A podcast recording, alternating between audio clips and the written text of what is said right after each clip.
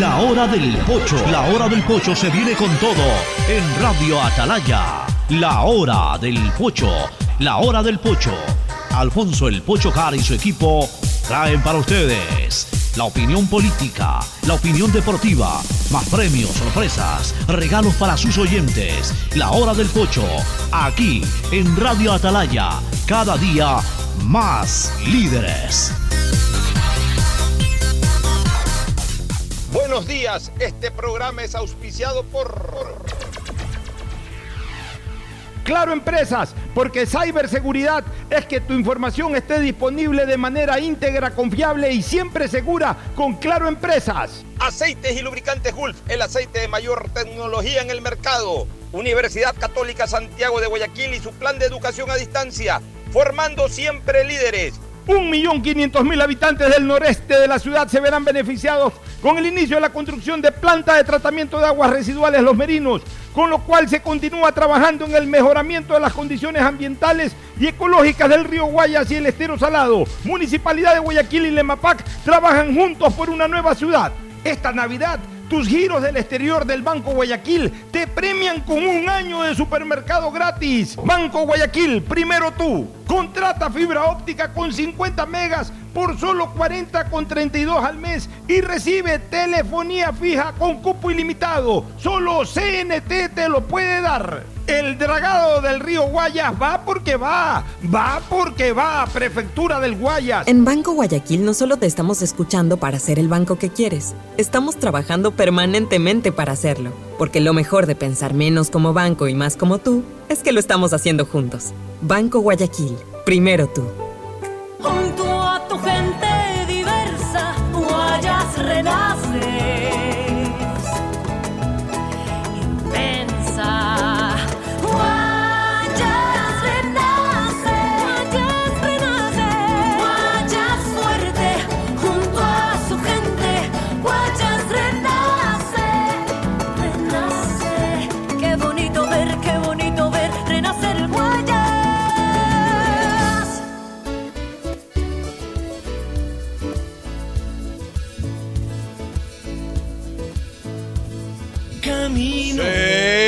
680, sistema de emisoras Atalaya en su año 77, Atalaya, Guayaquil y el Ecuador, una sola cosa son, por eso llegamos a la razón y al corazón de la población, cada día más líderes, una potencia en radio y un hombre que ha hecho historia, pero que todos los días hace presente y proyecta futuro en el Día de los Ecuatorianos. Este es su programa matinal, La Hora del Pocho del sistema de emisoras Atalaya, de este 22 de noviembre del 2021, fecha histórica, 22 de noviembre, ya vamos a recordar por qué.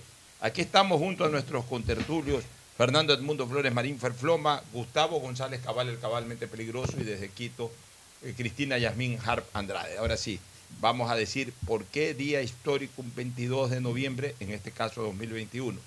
Hoy, hace 58 años, estamos 21, fue en el 63 aquello, hace 58 años, a las 3 de la tarde, en las calles de Dallas, estado de Texas, mientras se dirigía al viejo aeropuerto de Dallas, ya después de haber cumplido una jornada de trabajo, el presidente John Fitzgerald Kennedy, uno de mis más grandes referentes históricos, junto a la primera dama Jacqueline Bouvier eh, Kennedy, el eh, eh, gobernador Connelly, y iban en un carro descubierto, atrás iba la caravana presidencial, pasa, mirando una curva para coger ya la autopista que los llevaba directamente al viejo aeropuerto. Conozco el viejo aeropuerto de Dallas, ahora está en Fort Worth, que es un aeropuerto inmenso, eh, totalmente moderno, es moderno de 30 y pico de años que fue construido, pero en esa época había un aeropuerto pequeño, como eran generalmente en los años 60 ciertos aeropuertos de Estados Unidos, este, cogiendo la curva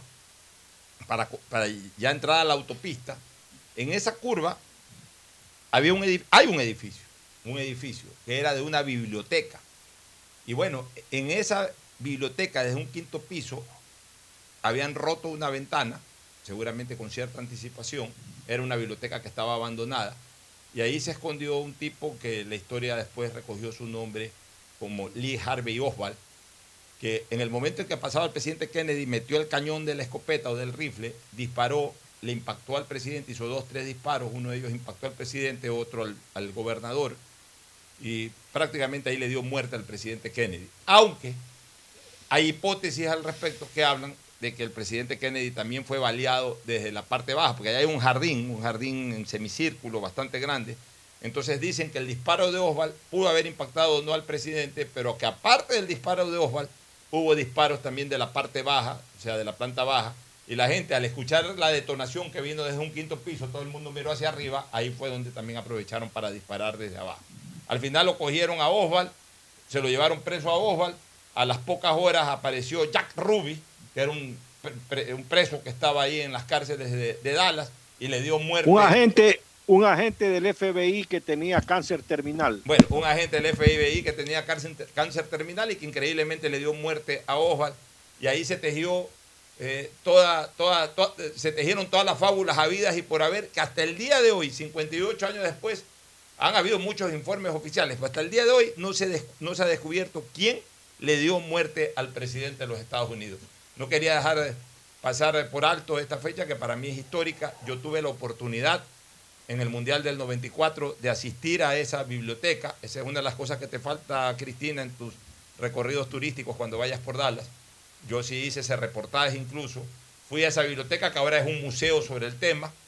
Ahí conseguí el periódico original. Yo creo que era una réplica realmente, pero, pero ahí venden el periódico tal cual como circuló el periódico extraordinario de la tarde. Hicieron una edición especial para anunciar la muerte de Kennedy. Yo la tengo colgada ahí en, mi- en la pared de mi oficina, entre otras joyas de, de recortes periodísticos que tengo ahí. Y, y realmente, pues para mí ese fue un hecho que no lo viví, porque fue en el 63, yo nací en el 66, pero estoy seguro que en tu caso, Fernando, sí lo viviste, en el caso de Gustavo no sé qué edad tenía, y por supuesto, pues en el caso de Cristina ni de broma. Pero sí me gustaría luego el saludo de ustedes que recuerden un poquito cómo, cómo se enteraron de la noticia y cómo vivieron ese hecho que terminó siendo uno de los acontecimientos más históricos del siglo XX. El saludo de Fernando Edmundo Flores Marín Ferfloma al país. Fernando, buenos días. Eh, buenos días con todos, buenos días Cristina, buenos días Pocho, buenos días Gustavo. Eh, Buenos sí, días.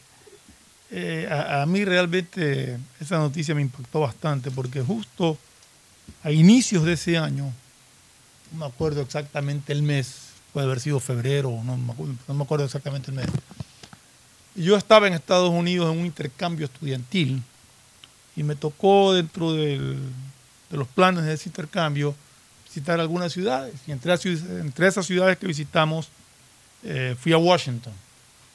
Y justo el día que estuve en Washington había un desfile a lo largo de la calle Filadelfia, me parece que era. En Pensilvania. que- eh, Pensilvania, perdón. En que pasaba la caravana porque estaba de visita Rómulo Betancourt, que era presidente de Venezuela en ese entonces.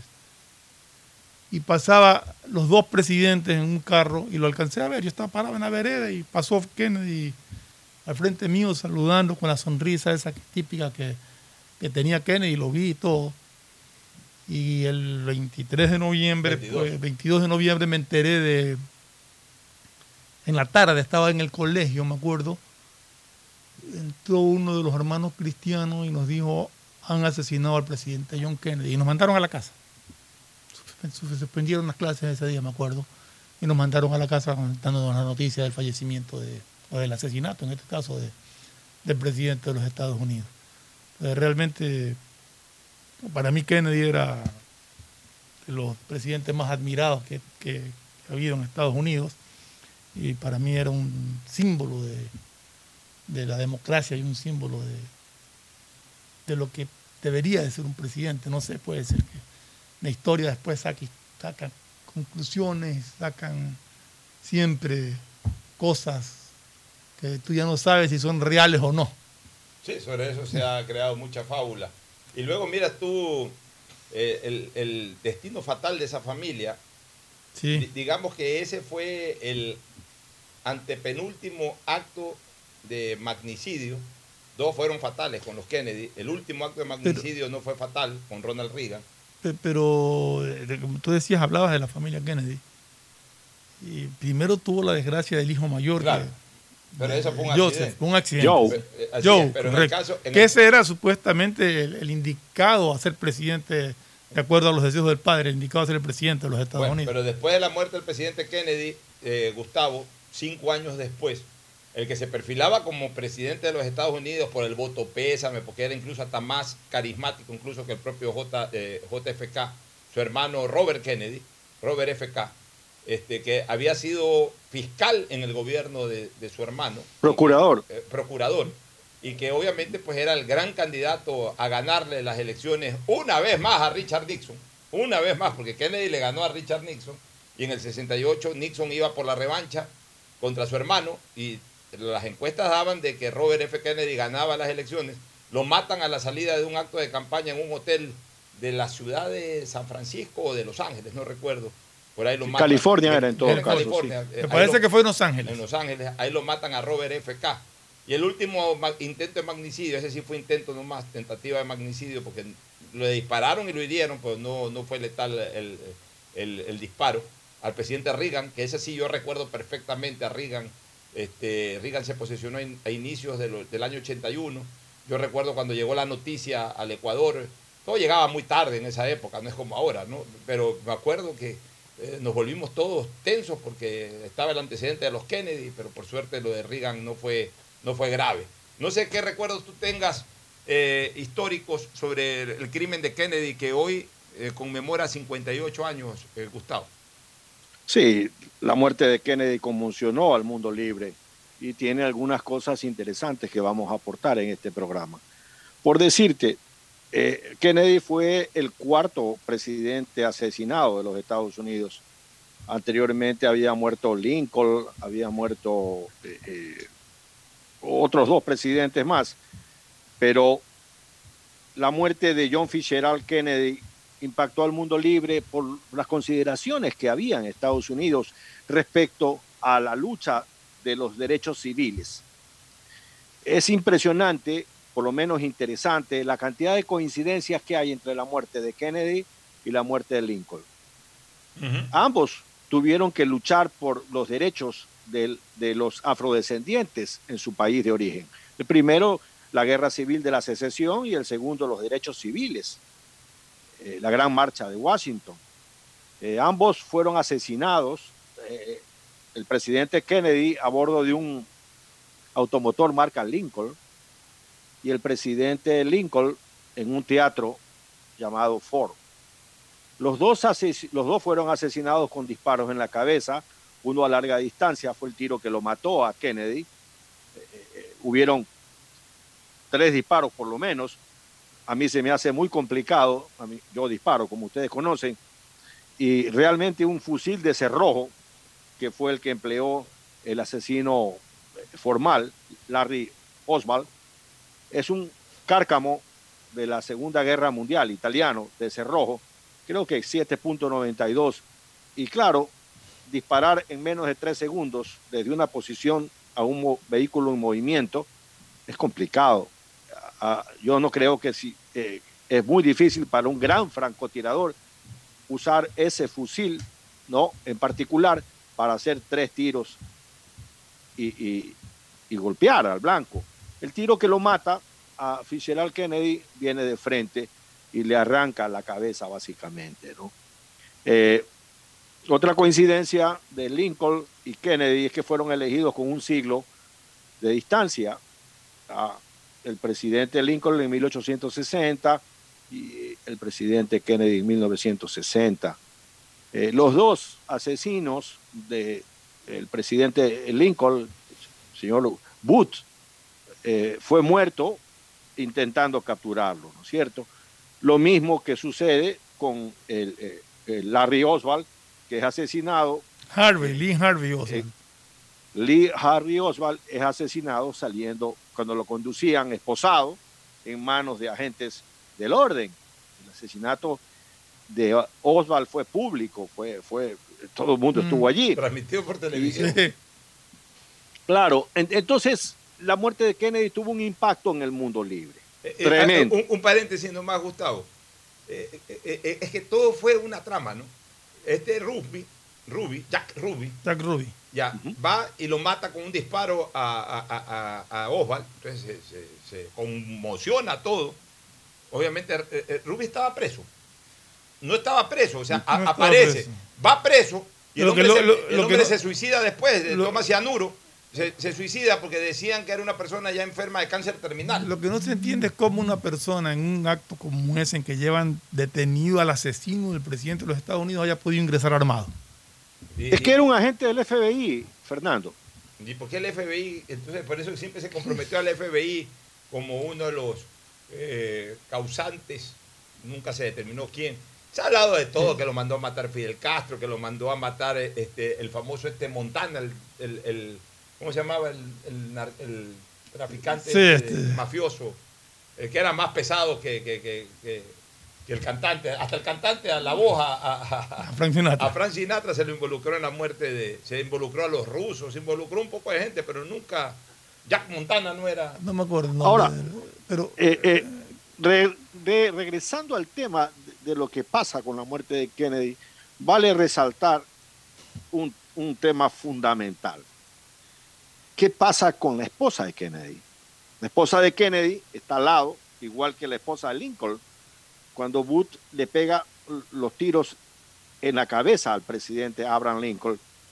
eh, la esposa está al lado. En el caso de Kennedy, igual. La esposa queda con un traje sucio de sangre. traje rosa. Claro, palo rosa que no se lo cambia. Ella continúa con su traje salpicado de sangre por mucho tiempo, ¿verdad? Ese largo día. Y finalmente, cuando vienen las exequias del presidente, ella toma una decisión. Las exequias del presidente Kennedy tienen que hacerse con la pompa fúnebre aproximada que tuvo el presidente Lincoln. Ustedes recordarán los videos que todavía circulan, el caballo negro con las botas invertidas. El presidente Kennedy sirvió a la Fuerza Naval de los Estados Unidos en la Segunda Guerra Mundial. Él conducía una lancha torpedera hecha de caoba. Las lanchas eran hechas de caoba traída del Ecuador, porque la caoba era una madera muy dura y no se le pegaban las minas magnéticas y podían ingresar a trabajar y a luchar a sectores que estaban pues protegidos con minas magnéticas. Eh, eh, la lancha torpedera de Kennedy sufrió una arremetida de un destructor que la pasó por la quilla y luego él eh, sacó y defendió a, a su tripulación a un sitio seguro, sufrió una lesión que lo acompañó el resto de su La vida en espalda. su espalda. Sí.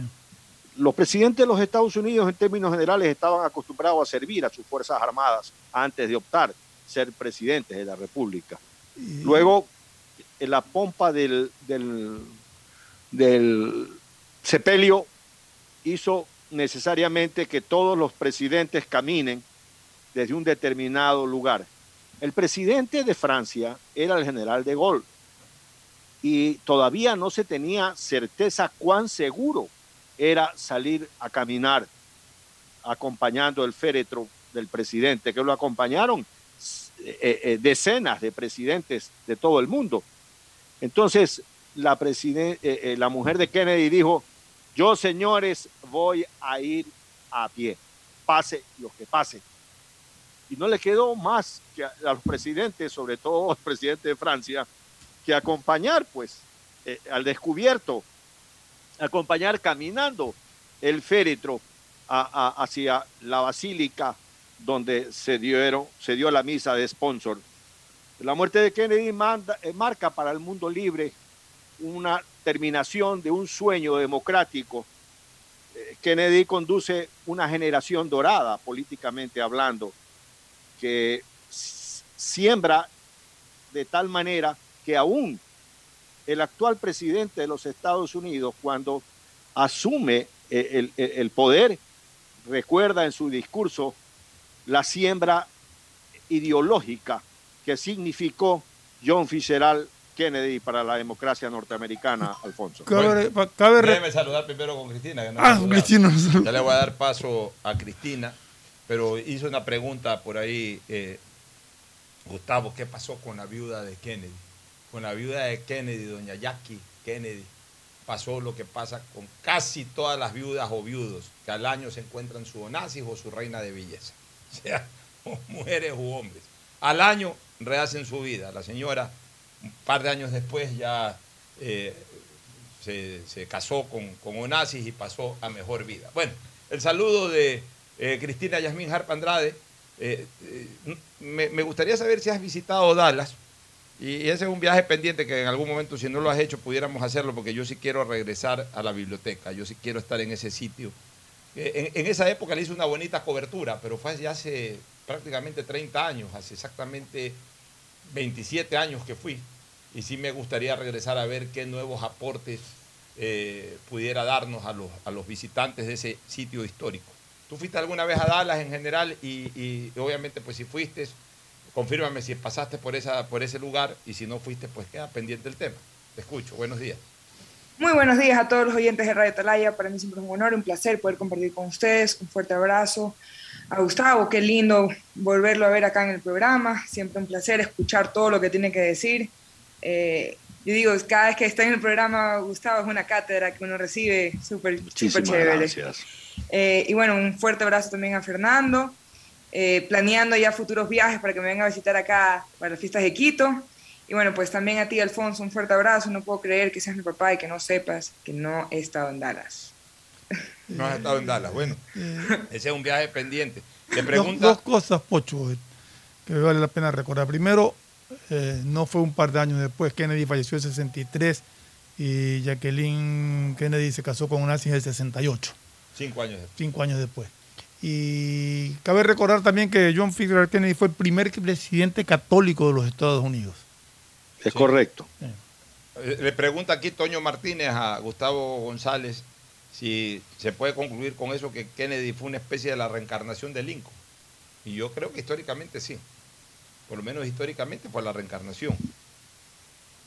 Ambos fueron una antorcha de libertad en esos pueblos, ¿no? Ambos fueron eh, eh, líderes que marcaron un antes y un después. Eso no hay la menor duda.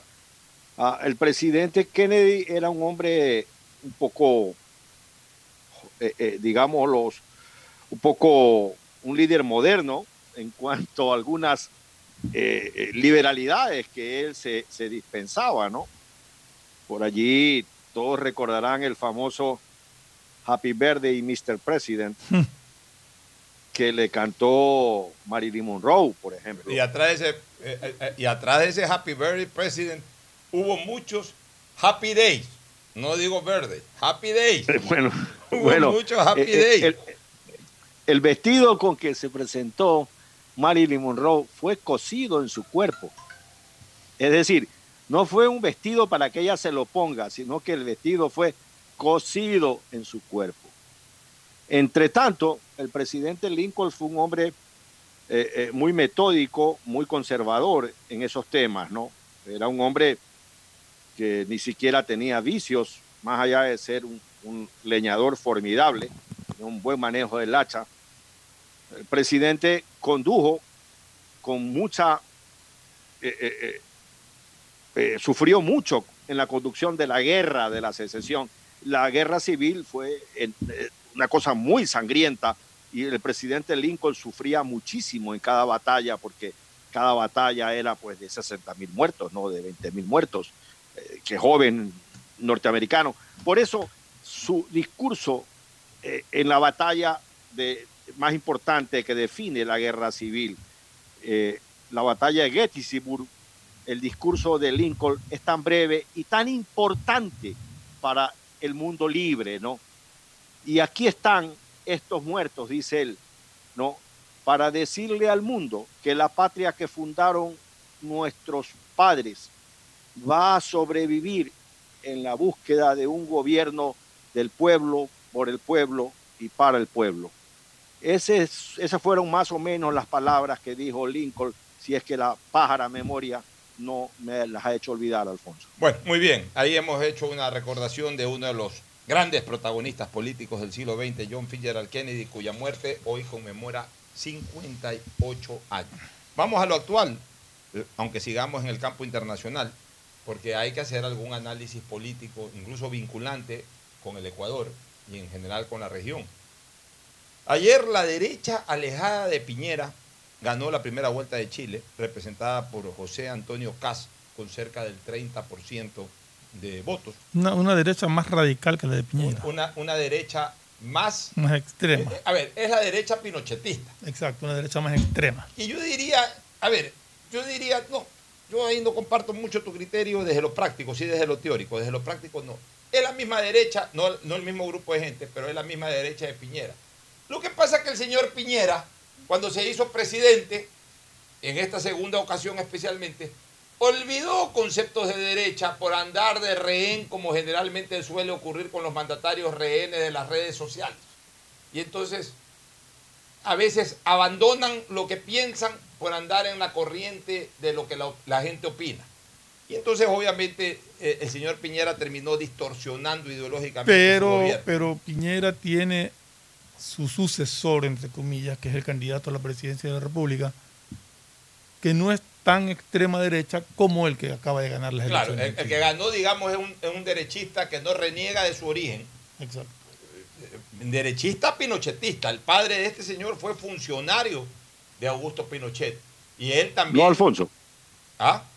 Fue, fu- eh, ah, ah, perdóname que te interrumpa, pero creo que estás diciendo una cosa muy interesante que, que vale la pena un poco reorientarla. No, eh, eh, José Antonio Kass es hijo de un soldado alemán, un soldado alemán de la Wehrmacht, del ejército alemán, que emigra en 1950 a Chile.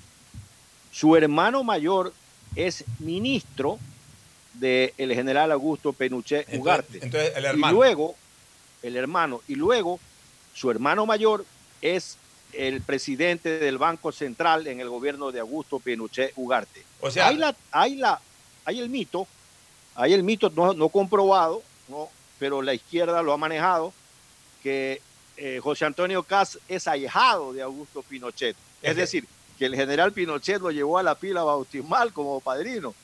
Mira Lo tú, real y cierto es lo que tú dices, es una derecha sin complejo, es una derecha sin complejos que enfrenta a una izquierda sin complejos. Así es. Es Porque que- la es que, izquierda eh, a eso eh, voy. dice... el- Sí, sí, sigue, Alfonso. A, a eso voy. O sea, José Antonio Caja es pinochetista declarado.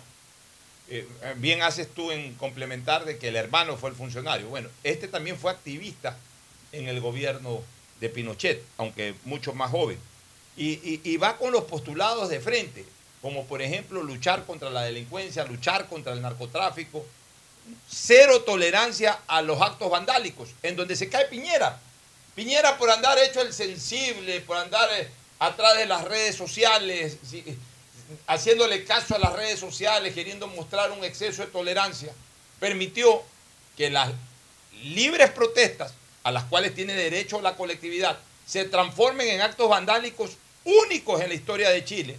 Y yo diría en los actos vandálicos más grotescos que se han visto en Sudamérica en los últimos años, debilitando totalmente a los carabineros y, y- y restándoles esa autoridad y esa, esa- esa capacidad eh, eh, de alguna manera coercitiva que siempre tuvieron los carabineros en Chile.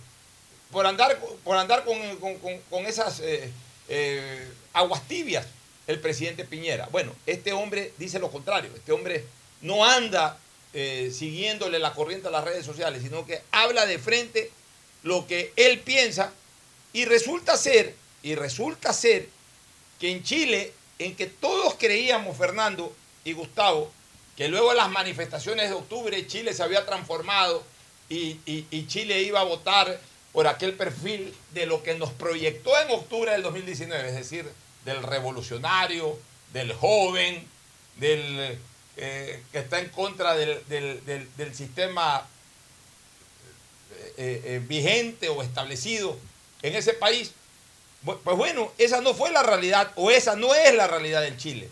Chile es un país que tiene obviamente demandas, necesidades, pues Chile no es un país entregado al vandalismo, como mucha gente piensa, porque así se lo vendió o así se dejó ver en las manifestaciones de octubre. Pero Chile te parece ser que sigue todavía la gente que, respetando las protestas, eh, eh, promete poner orden. Es lo que yo te decía ayer o antes de ayer. Eh, El, el revoltoso, el vándalo que sale a destruir cosas, no es mayoría. Son minoría, pero son minoría violenta, que quieren imponerse con la violencia sobre la razón. El ciudadano oh, tranquilo, ciudadano que piensa en su país, no sale a enfrentarlos, pero sí se les graba de lo que son capaces y se les trae en la memoria toda la destrucción, todas las ofensas a la iglesia, todo lo que hicieron a las distintas religiones, todo lo que hicieron en esos actos vandálicos. Y eso influye también. Ahora, ¿qué escenario yo lo veo eh, de alguna u otra manera parecido en Chile al escenario de- del Ecuador 2006? En que veo a un hombre declarado de derecha ganar la primera vuelta, que aquí en el Ecuador en el 2006 fue el, el- el dirigente, líder político Álvaro Novoa Pontón, enfrentando a un entonces casi desconocido, joven revolucionario, que entró con ideas nuevas, con ideas frescas, Pero no declarado comunista ni mucho menos. pero no declarado comunista como acá sí de frente. Sí. De frente es... aunque yo te digo una cosa, no, nunca se declaró Correa comunista, pero Correa, eh, el primer movimiento político con el que él gana las elecciones fue precisamente con el Partido Socialista en alianza con MPD y todo. O sea que sí fue un frente de extrema izquierda, no fue un frente de centro izquierda, Sí. que en el 2006 todavía era representado por Izquierda Democrática y por otros países, eh, por otros Pero- países, por pero- otras organizaciones políticas Pero partiendo del eh, punto, más cercanas al pero centro. partiendo del punto de que como Correa no era conocido, la gente no lo identificaba con ese extremo Bueno, izquierda. ya, este tampoco es, eh, era del todo conocido, pero... Pero sí este- era identificado eh, como digamos extrema que izquierda. Este, este surge al calor de las revoluciones estas o de las, o de las manifestaciones. Y ayer maneja una frase que me recordó mucho a Correa. No estamos, eh, eh, dijo algo así como, nosotros no, no hemos salido a las calles para que todo siga igual. Exacto. O sea, es- es- esa frase muy típica del correísmo del año 2006.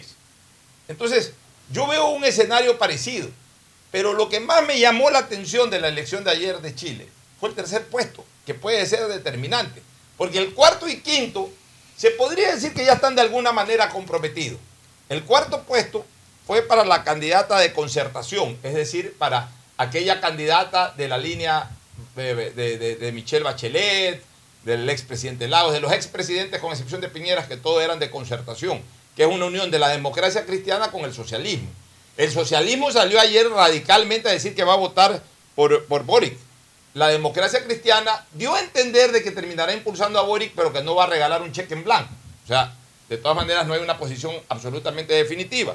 En quinto lugar quedó el candidato de Piñera, lo que demostró que con un 12% realmente la influencia del gobierno no tuvo mayor eh, acogida en Chile para estas elecciones. Pero, pero sumando, esos irían Eh, pero, pero él, ¿qué dijo el candidato del gobierno? Dijo, primero que se retiraba de la función pública Claro. o de la vida pública. Y segundo, que él no va a votar por Boric. Claro, Tampoco dijo que va a votar por, por Cas, Bueno, pero sumando va para Ya, allá. Pero seguramente va para allá. Pero a mí lo que me parece interesantísimo es el tercer puesto que lo consigue Franco Parisi, con un casi 14%. ¿Y quién es Franco Parisi? ¿Saben quién es Franco Parisi? Es un migrante, un, en este caso un emigrante, es decir, alguien que de Chile salió, dicen que por algún problema eh, de temas de pensiones alimenticias, alguna situación, eh, eh, alguna situación de carácter judicial que no le ha permitido estar en Chile.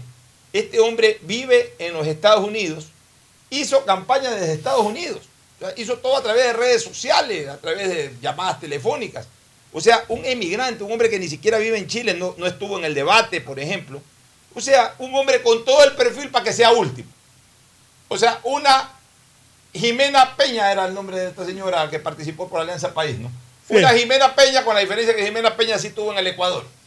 Esta señora, este señor, perdón, ni siquiera estuvo en Chile para la elección. Y sin embargo, con un 14% queda en tercer puesto y se convierte en el gran árbitro de esta segunda etapa o de esta segunda vuelta. Entonces, ahí yo quiero eh, eh, leer un mensaje político de la población. Hay un 14% en Chile que detesta la situación política de Chile. O sea, votó por todo lo distinto a la política tradicional chilena. Votó distinto al comunismo, votó distinto al allendismo, votó distinto al pinochetismo, votó distinto al piñerismo, votó distinto al bacheletismo. O sea, no quiso saber nada de votar por lo que ya ha vivido Chile. Un 14% que buscó a un candidato que ni siquiera vive en Chile. O sea, en cualquier escenario político normal, una persona que ni siquiera va al país donde es candidato presidencial, que solamente es de ese país, pero que no participa en la vida política de ese país, sacaría nada de, votación. Este hombre quedó tercero. Entonces, ahora el, tema investigar desde los socios políticos allá en Chile es esa gente que votó por alguien nada vinculado al, al historial pasado y relativamente presente eh, de los chilenos, hacia dónde irá ese caudal de votos. ¿Estará más cercano al voto de derecha o al voto de izquierda? Yo creo que al final esa votación está más cercana al voto de, de, de Kass que al voto de Boric. Y por una sencilla razón. Porque si esa gente fuera lo suficientemente renegada con el establishment eh, eh, chileno, o sea, ya renegó al votar por, un, por una persona que vive afuera. Pero si fuera sólidamente renegada en ese sentido, no hubiese desperdiciado el voto ahí, sino que se lo hubiese dado al comunista. Pero si no se lo dio al comunista, es muy difícil que se lo dé, porque en el fondo a lo mejor sí teme que a Chile termine llegando un socialismo al siglo XXI. Entonces, lo que votó esa gente es por nada de lo que representa el pasado. Pero si ya en este momento eh, el resto de la votación me puso en la disyuntiva de votar por este que es de derecha o por este que es del socialismo del siglo XXI, posiblemente yo creo que la mayor cantidad de gente que votó por el tercero, es decir, por este señor eh, que he mencionado, terminará dándole el voto a Kass y no le terminará dando el voto a, a, a, a Boris. Es, lo que yo pienso, no sé si ustedes comparten. Cristina, ¿algún comentario? Nos ha hablado sobre el tema de elecciones de Chile, ¿algún comentario al respecto? Bueno, nada, solamente ver lo dividido también que está, que, está el, el, país, ¿no? De cómo las dos personas que sacaron la mayor votación eh, son extremos. Y yo creo que lo que se viene en Chile va a ser un poco duro, porque de una forma u otra los extremos siempre son malos, por más que sean de derecha, por más que sean de izquierda, y, y a ver cómo se divide la votación y qué va a pasar, porque eh, donde gane de la izquierda en, en Chile, el Ecuador tiene una oportunidad histórica, como lo habíamos conversado anteriormente, de ser de una forma u otra el único lunar, eh, bueno, más allá de Colombia, que vamos a ver qué va a pasar en Colombia, sería el, único lunar, digamos, donde no está la izquierda radical, pero al mismo tiempo también da miedo, porque lo que se dice fue que en octubre las protestas fueron, de una forma u otra, fueron en ola, desde Chile hasta el resto del continente, y si ya Ecuador es el único país, de una forma u otra, que, que tuviera un estilo diferente de hacer política, sí, sí, sí medio me preocupa, no te voy a mentir, me preocupa lo que se puede estar viniendo, lo que se puede estar cocinando. Criterios, Gustavo, criterios finales sobre la elección de Chile. Uh, Franco Parisi es un abogado de 54 años, es liberal, liberal eh, sin problemas, por eso vive en Alabama desde el año 2020. Y lo interesante es que anoche mismo Parisi dio el apoyo frontal al, al candidato Katz fue, eh, él convocó a, su cuartel general en Alabama, eh, que eran cuatro personas, ¿no? Y, y, desde allí, pues, reconoció que había perdido y que va a apoyar definitivamente a Cast, que no hay más salida que esa. Y un poco reflexionar en lo que tú muy bien habías señalado, la declaración de, de Boric. Eh, Boric, poco reclamando, porque la izquierda en Chile pensaba que podían ganar en una sola vuelta, que la democracia tumultuosa, la democracia del montón, la democracia del motín, eh, se iba a reflejar en las urnas, entendiendo que en Chile el voto es facultativo, no es obligatorio. Hubo una gran presencia de ciudadanos en las urnas. Tú en Chile no necesitas un certificado de votación para hacer tus papeles legales eso no existe. Si quieres vas a votar, si no quieres no vas a votar. Es facultativo, pero ah, se vio una enorme expectativa cívica de los ciudadanos a presentarse a votar. Así, en la capital de Chile, en Santiago, no hay que olvidar que Boric tuvo una votación formidable. Solamente en una comuna, que es Las Condes, que es una zona eh, de recursos económicos importantes, una especie de San Borondón, pudo ganar CAS. Y que en Valparaíso, otra importante junta electoral, por llamarlo de alguna manera, sigue votando izquierda, porque en Valparaíso el alcalde es de izquierda e hizo una campaña brutal a favor de, de. Las cartas están tiradas en el resto del país, desde Arica hasta Punta Arenas, el triunfo de Cast fue clarísimo. Vale la pena hablar de la democracia tumultuosa, porque en el sur de Chile había un dirigente eh, mapuche que había quemado hoteles, que había quemado Se fue el audio. urnas. Se, eh, se fue el se, audio. presen- Sí, ya estamos bien. Ahora está bien, ya está bien, sí, sí. se presentó este, este líder del tumulto del sur de Chile, se presentó al escrutinio popular, pues quedó quinto, quedó quinto, ¿no? Es decir, a los ciudadanos al final del día les interesa básicamente vivir en paz, trabajar en paz, tener seguridad, tener garantías de poder eh, eh, ampliar su frontera de progreso y de bienestar. Es lo que No te decía. andar quemando casas ni cosas por el estilo. Es lo que te Fernando. decía Gustavo, o sea, los violentos son menos, pero son violentos. Entonces causan conmoción, incendian, destruyen, asaltan, roban, pero son menos, son minoría. Es que ahí hay una cosa importante que señalar. Y- Y, y- y son. la- eh, ¿Quieres terminar la idea? Sí, quería terminar la idea. Eh, entonces, eh, es lógico que el pueblo que quiere paz, que quiere tranquilidad, que quiere democracia, no va a votar por los violentos.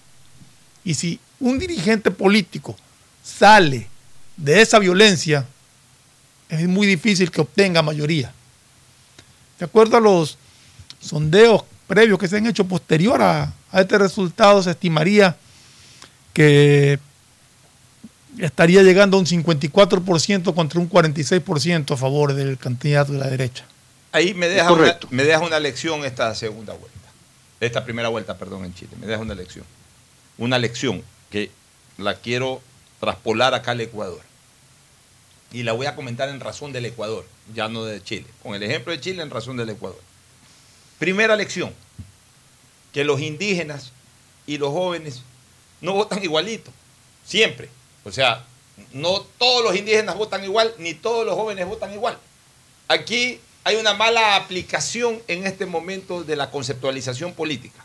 Se piensa que los indígenas son una sola cosa, o sea, que el indígena 1 y el indígena 1.500.000 votan igualito. Están equivocados. Los indígenas tienen distintas visiones dentro de su propia población indígena.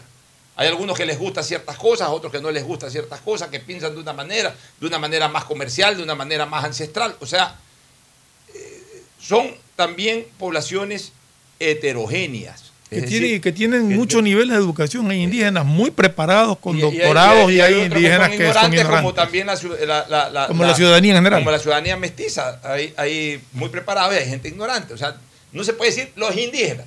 Los indígenas es una población que no son movidos por una sola persona o por una sola corriente, sino por varias. Igual los jóvenes.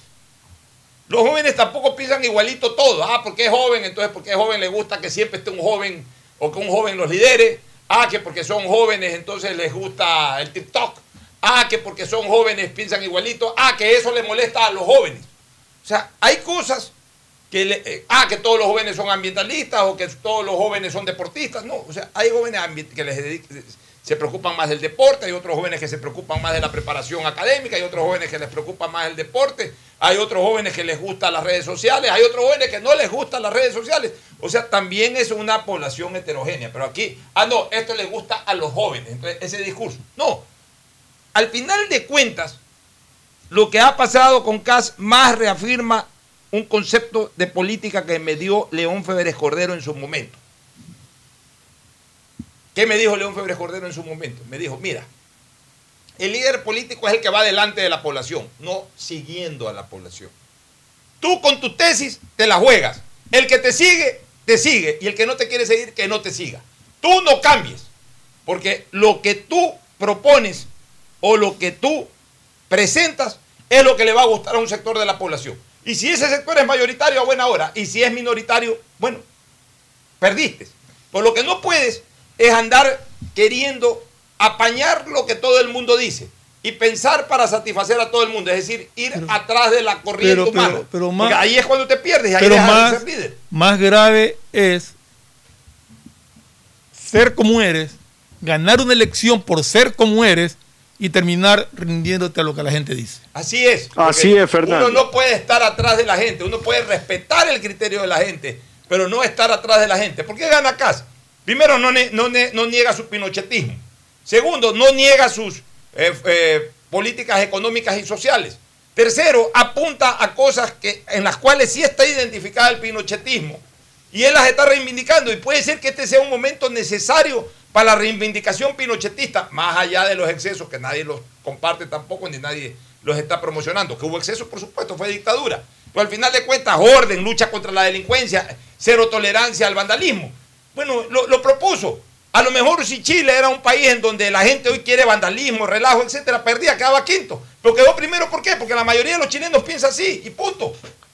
Alfonso, además, Kass dijo una frase muy cierta anoche. Vamos a vencer electoralmente, esta vez electoralmente, al comunismo. Porque tuvieron que vencerlo al comunismo de otra manera en Chile.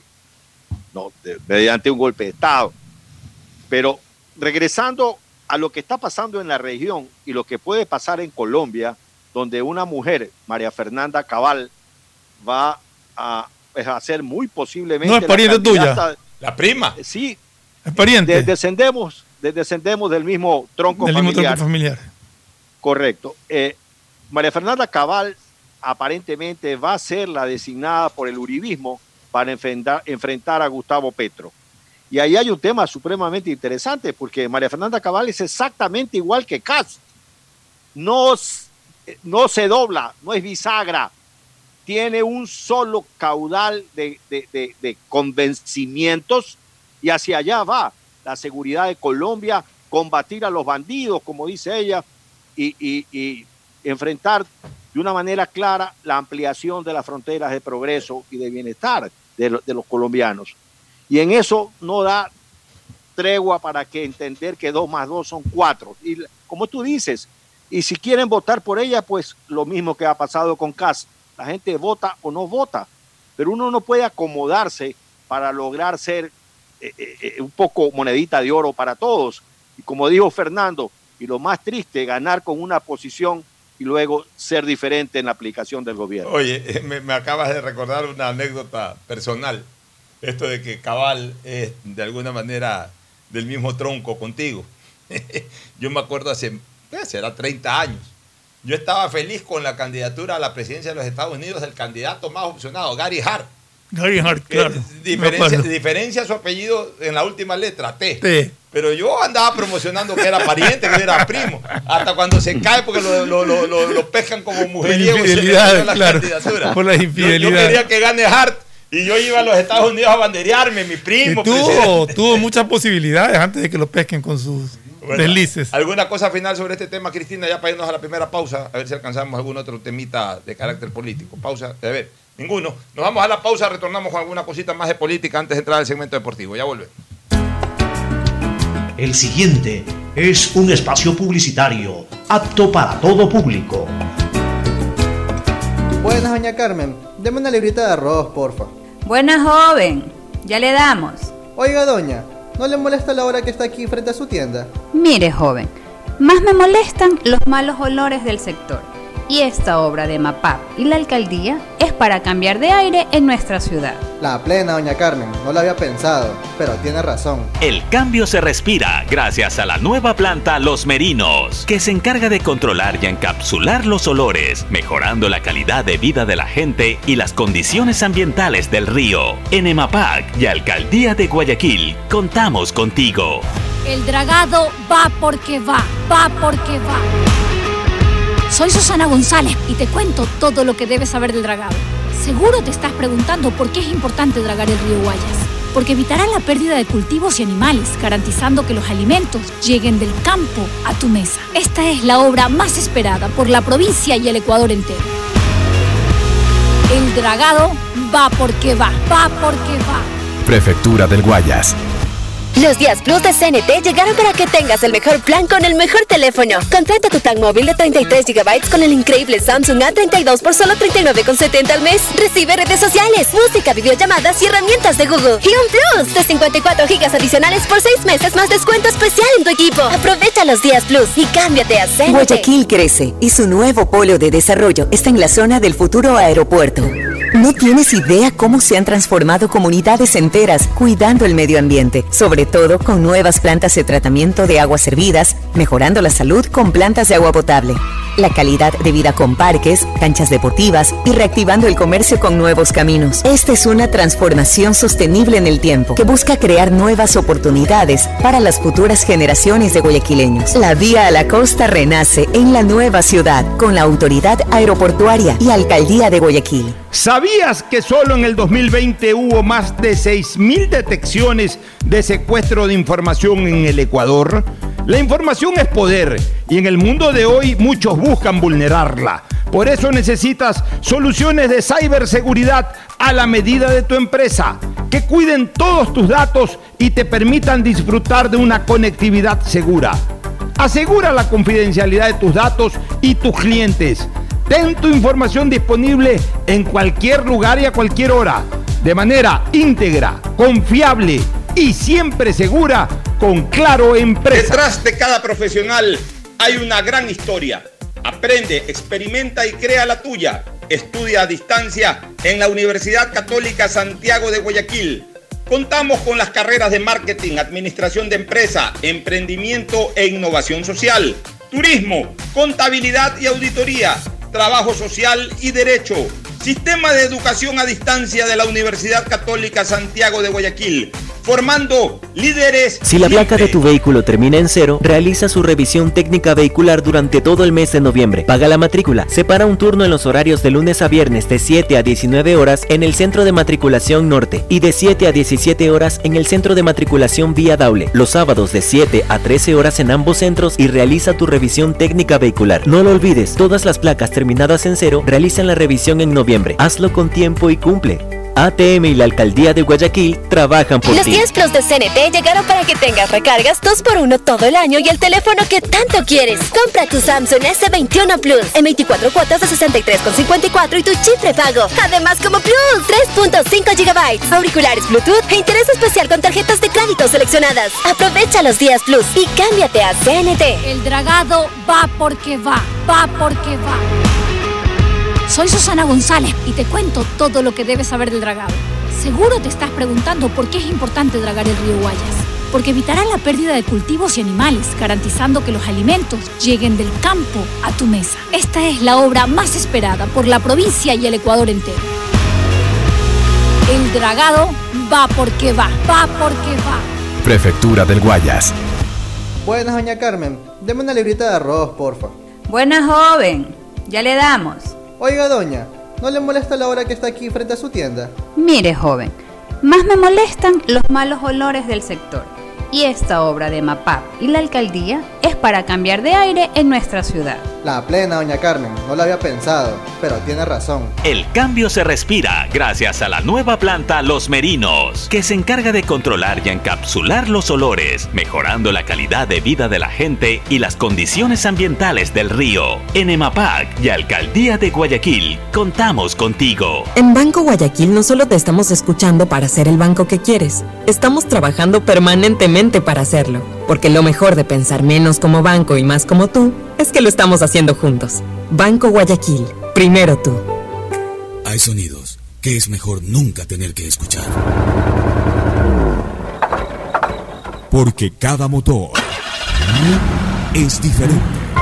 Desde hace 104 años, Lubricantes Gulf mantiene la más alta tecnología y calidad en línea de aceites para motores a diésel y gasolina. Está hecho con una fórmula especial para dar excelente protección a todo tipo de motores, evitando el desgaste prematuro de pistones, anillos y árbol de levas, ayudando a mantener limpio el motor y libre de depósitos que se forman por las altas o bajas temperaturas. Dele a su motor lo que se merece.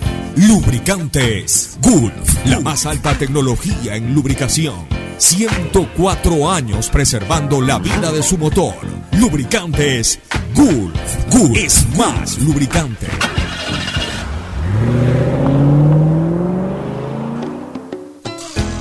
Fin del espacio publicitario.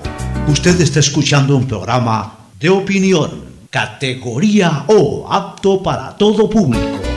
Muy bien, retornamos a la parte final eh, de la sección política.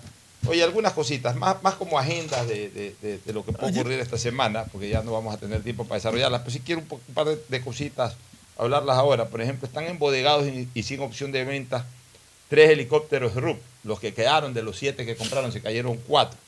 Las cuestionadas naves eh, compradas durante el gobierno de Correa son consideradas pruebas para un proceso penal por peculado y por eso no pueden venderse. Los otros cuatro helicópteros adquiridos se destruyeron en accidentes. O sea, más de la mitad se cayó, imagínate tú.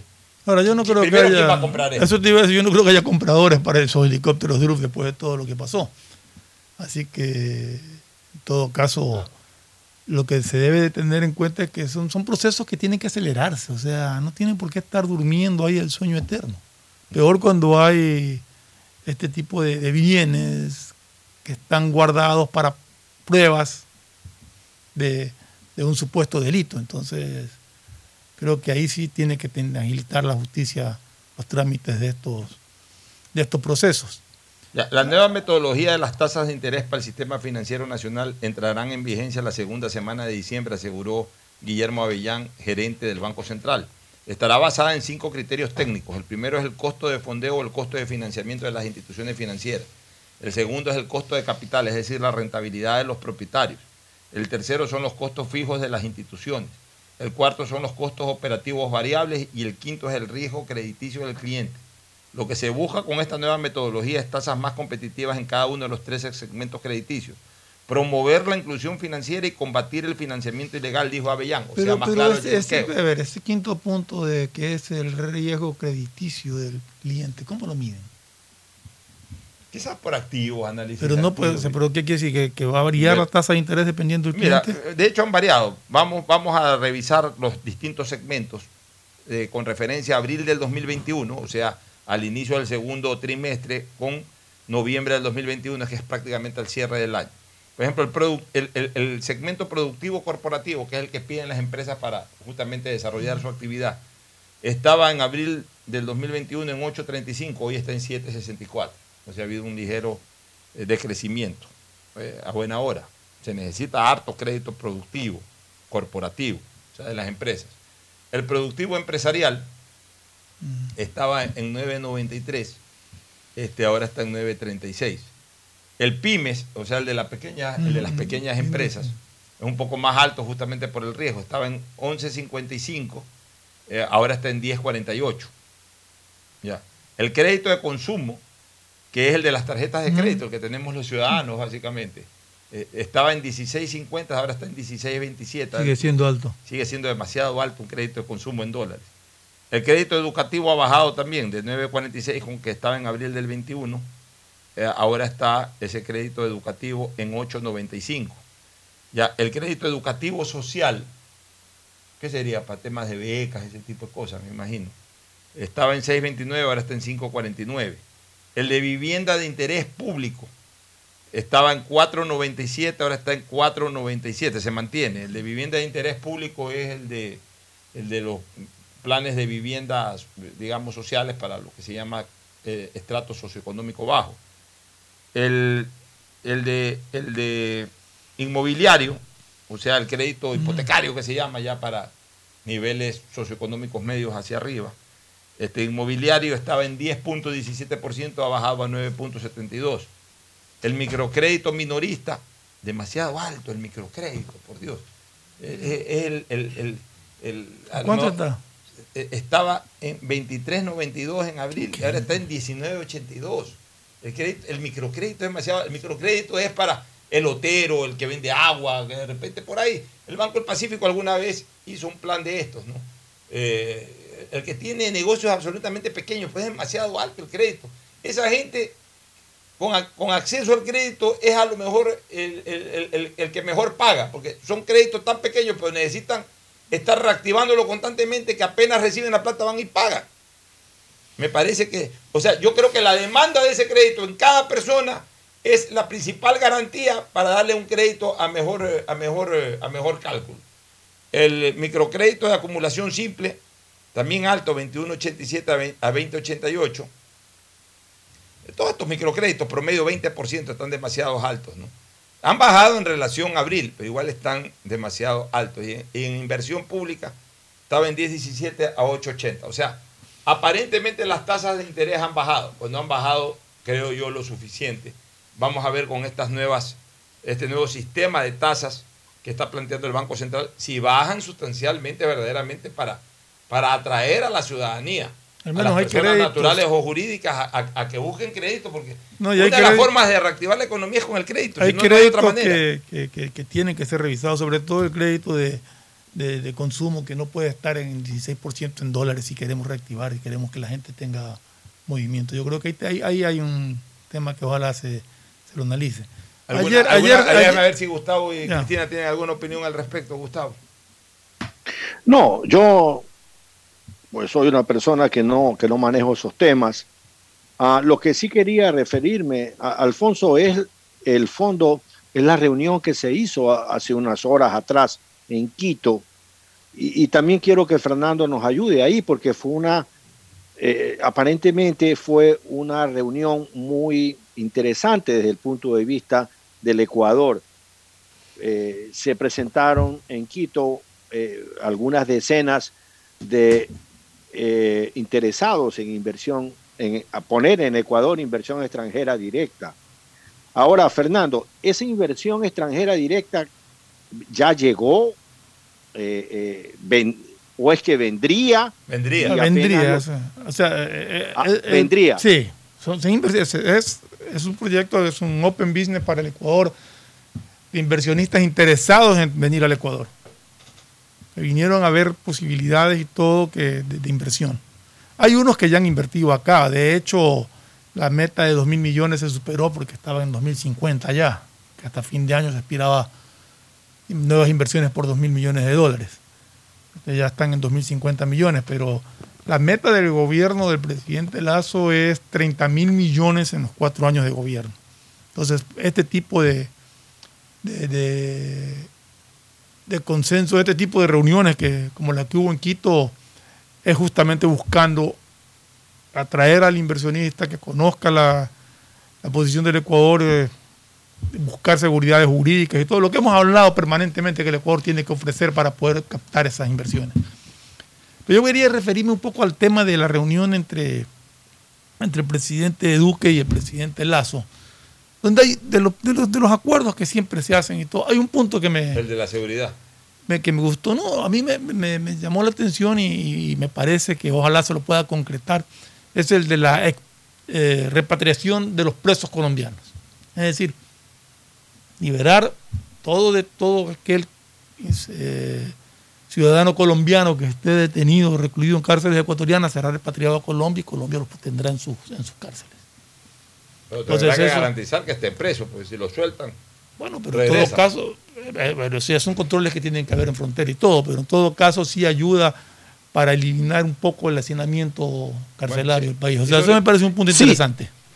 Yo estoy de acuerdo contigo, Fernando, y la verdad es que hay que aplaudir esas buenas noticias, porque eso son buenas noticias para todos, para el Ecuador.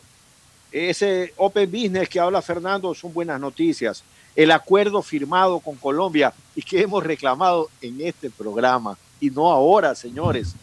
Esto lo hemos venido diciendo, Alfonso Hart tiene hablando de esto hace unos tres meses aproximadamente, tal vez más. Y, y hemos dicho que era interesantísimo, yo personalmente, firmar un acuerdo, buscar el asesoramiento de Colombia en el tema, sobre todo de inteligencia de campo, en tratándose del narconegocio, en tratándose de los narcosocios. Colombia tiene una inteligencia de campo realmente importante y esa es una muy buena noticia para todos, saber que Ecuador va a trabajar con Colombia, va a recibir asesoría colombiana en ese tema. Miren, señores, Colombia ha avanzado a pasos gigantescos. Es decir, hace muchos años en Israel se fabricaba el fusil Galil, que era un fusil hecho por el ejército, por la industria de armamento de Israel. Era un fusil especialmente diseñado como un fusil gallinazo, porque le quedaban todas las piezas de todos los fusiles. Tú podías ponerle la alimentadora de una AK-47, podías usar los resortes de un M16, en fin, el fusil era un fusil talla única. Ya no lo fabrica Israel, lo fabrica Colombia.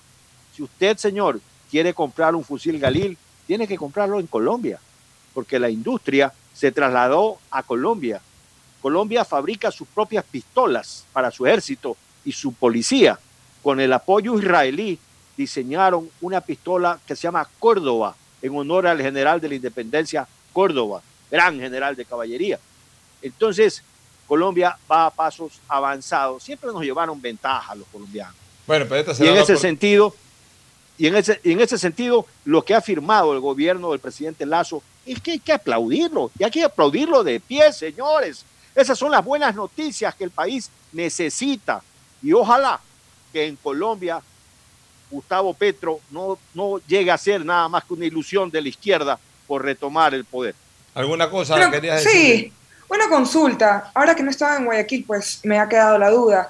Eh, ¿Cómo van las calles? ¿Cómo van con los policías? Porque al menos aquí en Quito, eh, la verdad es que uno se siente seguro. Por lo menos en el sector donde yo estoy residiendo en estos momentos, lo que más hay es policías y de hecho hoy día vi unos cuantos militares recorriendo la calle, caminando, como Alfonso siempre menciona.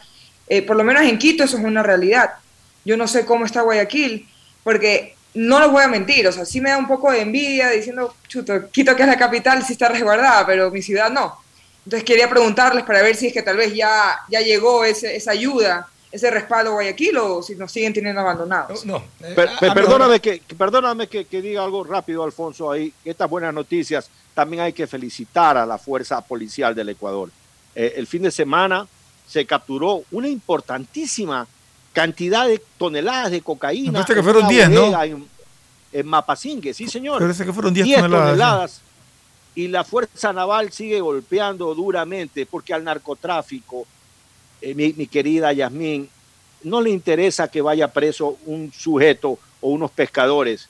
Al narcotráfico le duele los bolsillos, le duele cuando pierde 10 toneladas, le duele cuando la Fuerza Naval captura lo que está capturando en el mar y en, la zona económica exclusiva del Ecuador, porque le duele en los bolsillos, porque no es, no es tan sencillo producir 10 toneladas de cocaína, mi querido Alfonso. Bueno, sí.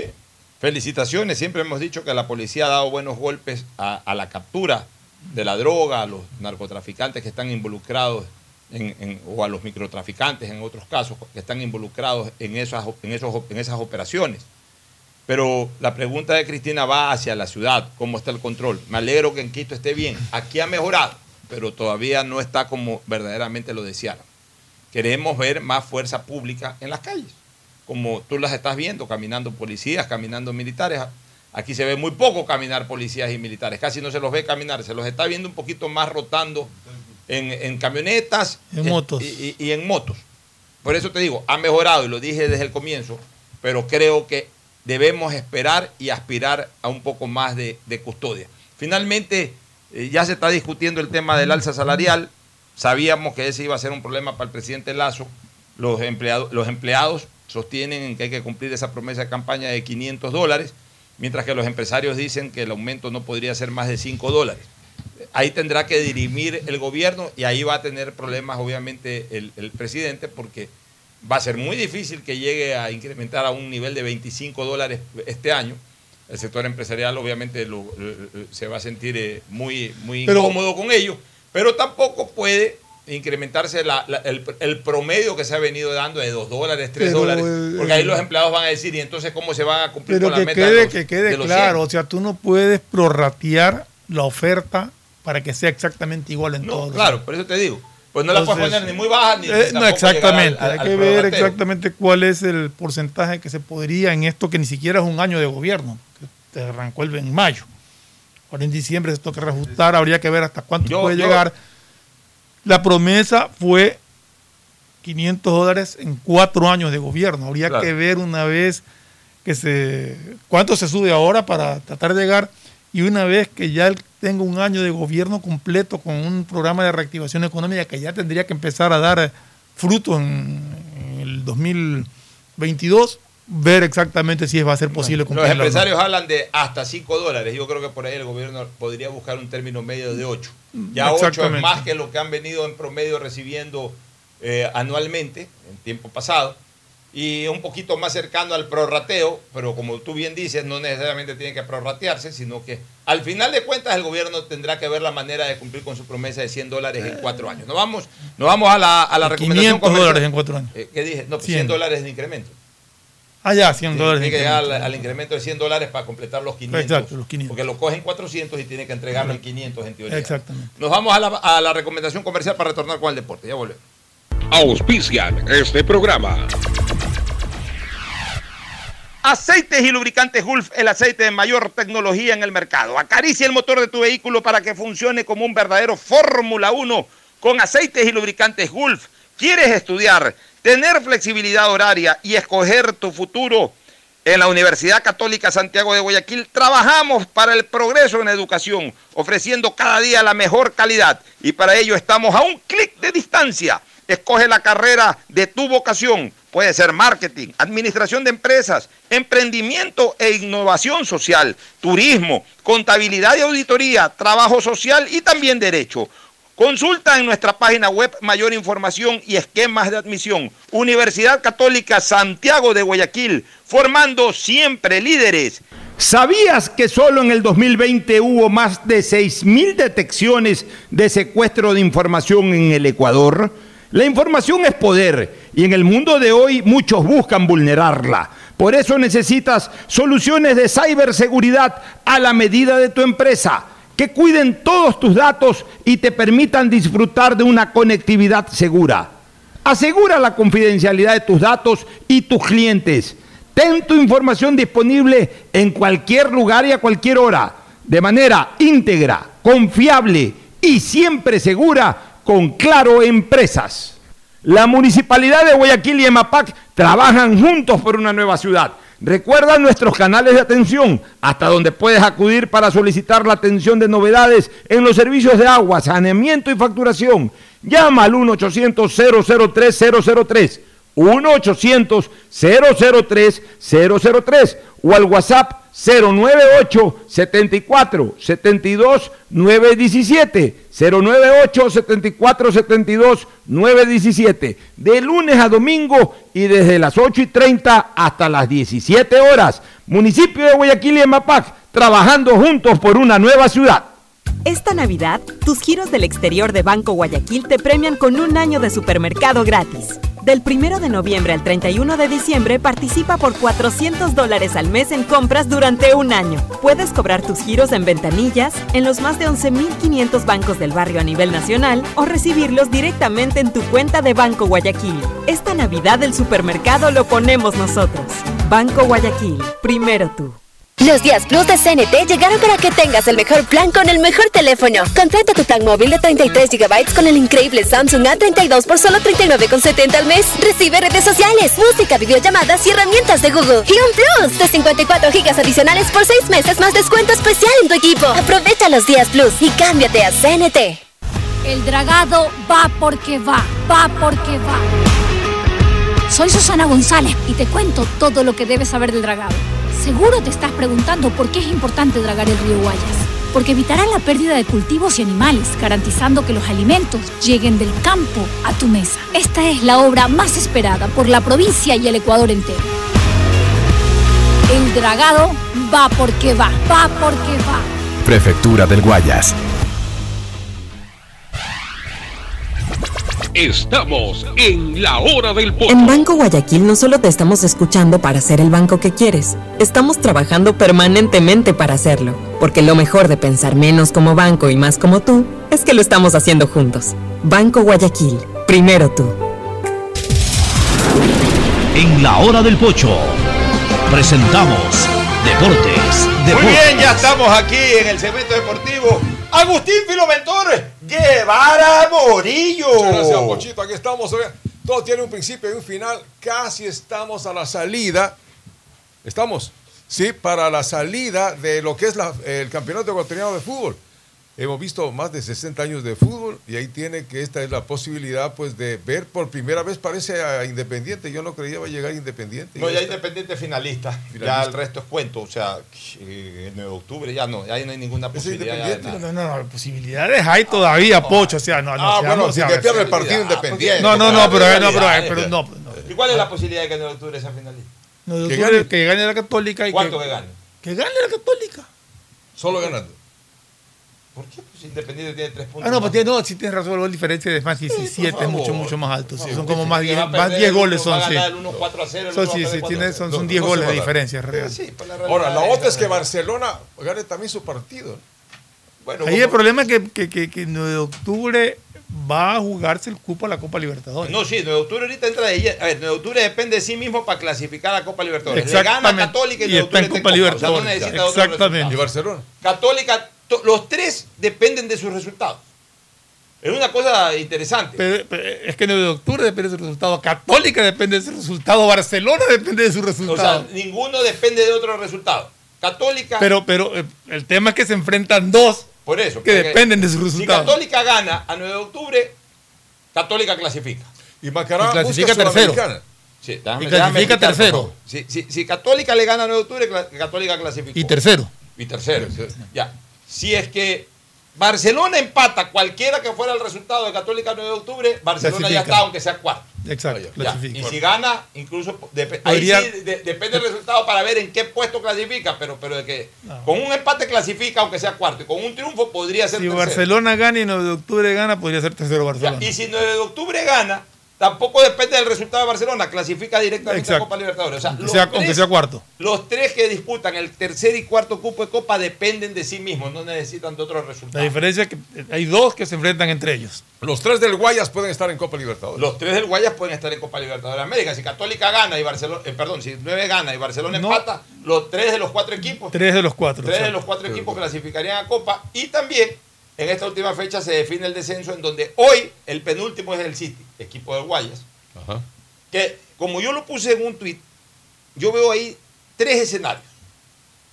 El más complicado sigo pensando que es Manta, a pesar de que ayer tuvo un respiro al pasar a- a- al puesto número... Manta tiene dos 14. ventajas. Primero que subió, En el 13, subió al puesto pues, 13. sacó un punto de ventaja. Y segundo, el gol diferencia lo favorece. Ya, Contra ya. Guayaquil City. Pero creo que tiene el escenario más complicado en tanto en cuanto MLE decida lo que quiere hacer el domingo.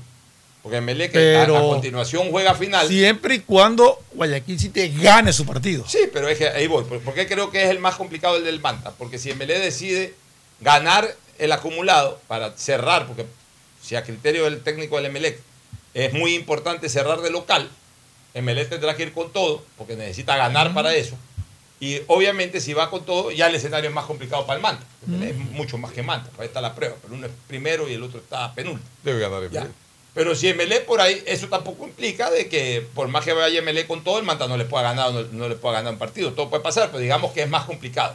A que si MLE decide preparar la final, indistintamente de si cierra o no como local, y eso significaría que de repente eh, ponga en la banca, ponga digamos de titulares algunos jugadores que normalmente vienen en la banca para darle un poco de descanso o de trabajo de menor peso físico a sus jugadores con los que va a jugar la final. O sea, dependiendo de la actitud de Melec, el Manta la va a tener más o menos complicado, pero igual la va a tener complicado.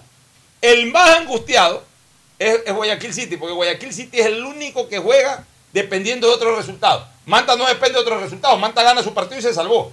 Guayaquil- Orense gana su partido y se salvó. Guayaquil City necesita ganar y esperar que Manta y Orense no ganen. O sea, necesita de otro, o que uno de los dos no gane, mejor dicho. Que uno de los dos Pero necesita, pero necesita ganar el Guayaquil City. necesita el ganar, empate pero- no le Ya, sirve. pero igual, aunque gane, depende de otros Sí, resultados. pero digo, el empate, el empate no le sirve al Guayaquil City. Horario, horario unificado. Yo creo que esta vez el, el, el Desde el horario domingo tiene que ser todo. absolutamente unificado. O sea, Y domingo. los ocho partidos tienen que jugarse el domingo a una sola, a 28. una sola hora porque todos confluyen eh, en interés de resultado cruzado, que se llama. Bueno. Vámonos a una pausa, Isaí, para retornar ya para el cierre.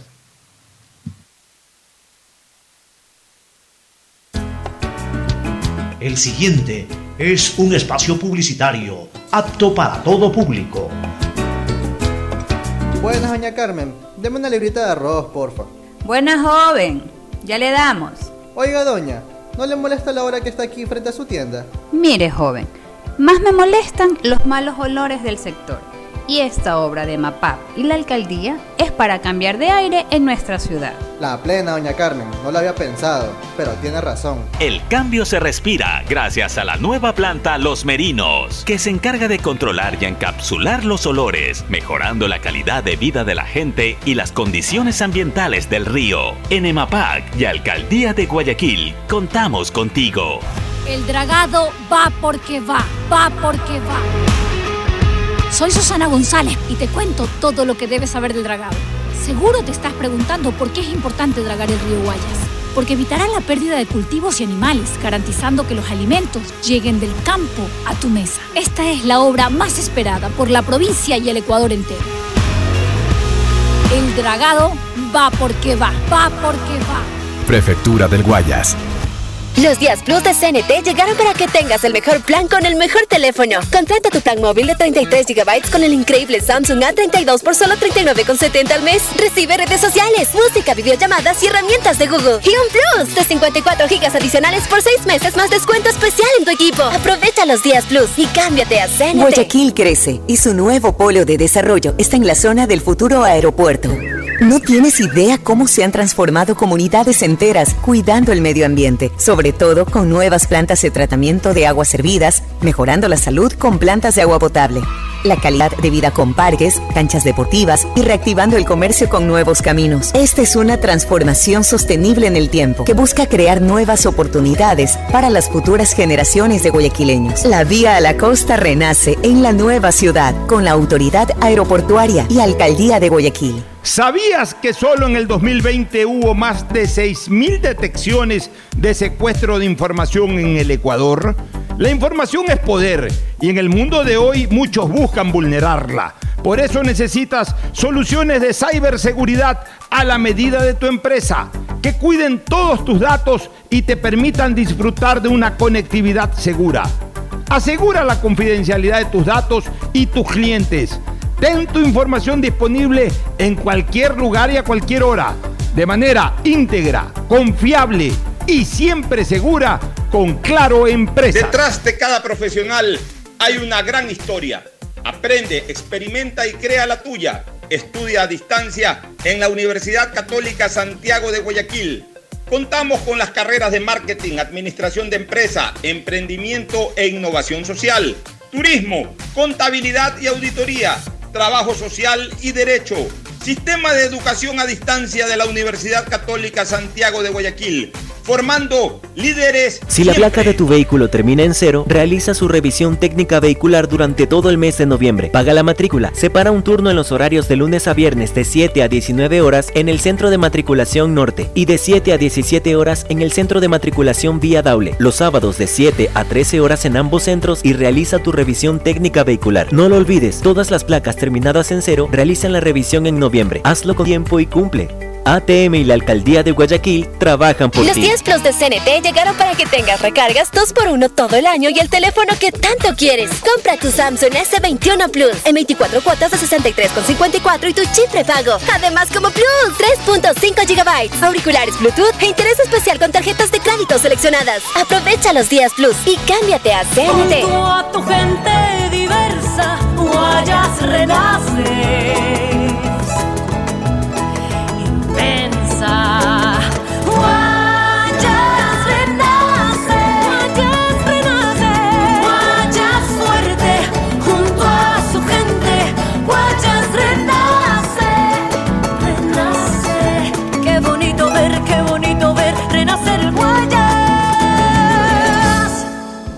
Carmen. Deme una librita de arroz, porfa. Buena joven, ya le damos. Oiga, doña, ¿no le molesta la hora que está aquí frente a su tienda? Mire, joven, más me molestan los malos olores del sector. Y esta obra de MAPAP y la alcaldía es para cambiar de aire en nuestra ciudad. La plena, doña Carmen, no lo había pensado, pero tiene razón. El cambio se respira gracias a la nueva planta Los Merinos, que se encarga de controlar y encapsular los olores, mejorando la calidad de vida de la gente y las condiciones ambientales del río. En EMAPAC y Alcaldía de Guayaquil, contamos contigo. En Banco Guayaquil no solo te estamos escuchando para ser el banco que quieres, estamos trabajando permanentemente para hacerlo, porque lo mejor de pensar menos como banco y más como tú es que lo estamos haciendo juntos. Banco Guayaquil, primero tú. Hay sonidos que es mejor nunca tener que escuchar. Porque cada motor es diferente. Desde hace 104 años, Lubricantes Gulf mantiene la más alta tecnología y calidad en línea de aceites para motores a diésel y gasolina. Está hecho con una fórmula especial para dar excelente protección a todo tipo de motores, evitando el desgaste prematuro de pistones, anillos y árbol de levas, ayudando a mantener limpio el motor y libre de depósitos que se forman por las altas o bajas temperaturas. Dele a su motor lo que se merece. Lubricantes Gulf, la más alta tecnología en lubricación. 104 años preservando la vida de su motor. Lubricantes Gulf. Gulf es más lubricante.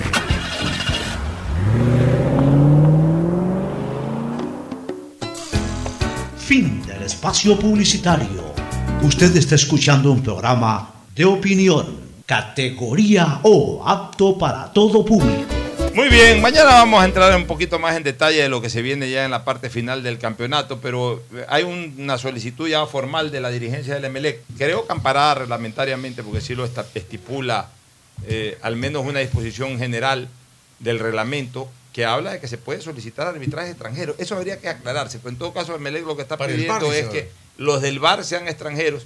Y yo creo que después de la polémica de lo que ocurrió el domingo, el sábado, en que hubo dos o tres jugadas que no se revisaron en VAR, para transparentar totalmente el desarrollo de las dos finales, yo creo que en nada perjudica, al contrario, beneficiaría al fútbol ecuatoriano que venga, que venga, que vengan estos, eh, eh, estos, estas personas que activan el bar, que manejan el bar, que sean extranjeros. Sí, estoy de acuerdo contigo y además, no, suponiendo que, aunque tú ya has revisado el reglamento, pero suponiendo que el reglamento prohíba árbitros extranjeros, son los árbitros en cancha, no Así es. esto que es un Porque auxiliar del VAR. Este, es un, este es un tema todavía extraordinario, no, está ordi- no es ordinario, es decir, no, es- no está ya totalmente reglamentado esto del VAR. Es algo que se pide eventualmente, no es algo que se desarrolla ya de manera ordinaria. Entonces no está del todo reglamentado. Además- El eventual está pidiendo Emelec y Deportivo eh, Y- también Independiente. Y además eh, tenemos que tener claro de que en este país aparentemente solamente hay una persona que maneja el bar, que es el, siempre lo decían al mismo. Al mismo señor Oro. Entonces esperemos a ver qué pasa y que se aclare todo, que tenga un final feliz el campeonato. Gracias por su sintonía. Este programa fue auspiciado por Claro Empresas, que brinda soluciones de ciberseguridad hechas a la medida de tu empresa para asegurar la confidencialidad de tus datos. Tu información siempre segura con Claro Empresas. Aceites y lubricantes Gulf, el aceite de mayor tecnología en el mercado. Universidad Católica Santiago de Guayaquil y su plan de educación a distancia, formando siempre líderes. La Municipalidad de Guayaquil y EMAPAC trabajan juntos por una nueva ciudad. 3.205 habitantes de las comunas Río Hondo, Campo Alegre, Estero de Boca, Cauchiche, Bellavista, Subida Alta, Puná Vieja de la isla Puná se verán beneficiados próximamente con la construcción de redes de agua potable, obra que mejorará la calidad de vida con un servicio continuo y de calidad. Esta Navidad tus giros del exterior del Banco Guayaquil te premian con un año de supermercado gratis. Banco Guayaquil, primero tú. Contrata fibra óptica con 50 megas por solo 40 con 32 al mes y recibe telefonía fija con cupo ilimitado. Solo CNT te lo puede dar. El dragado del río Guayas va porque va. Va porque va. Prefectura del Guayas.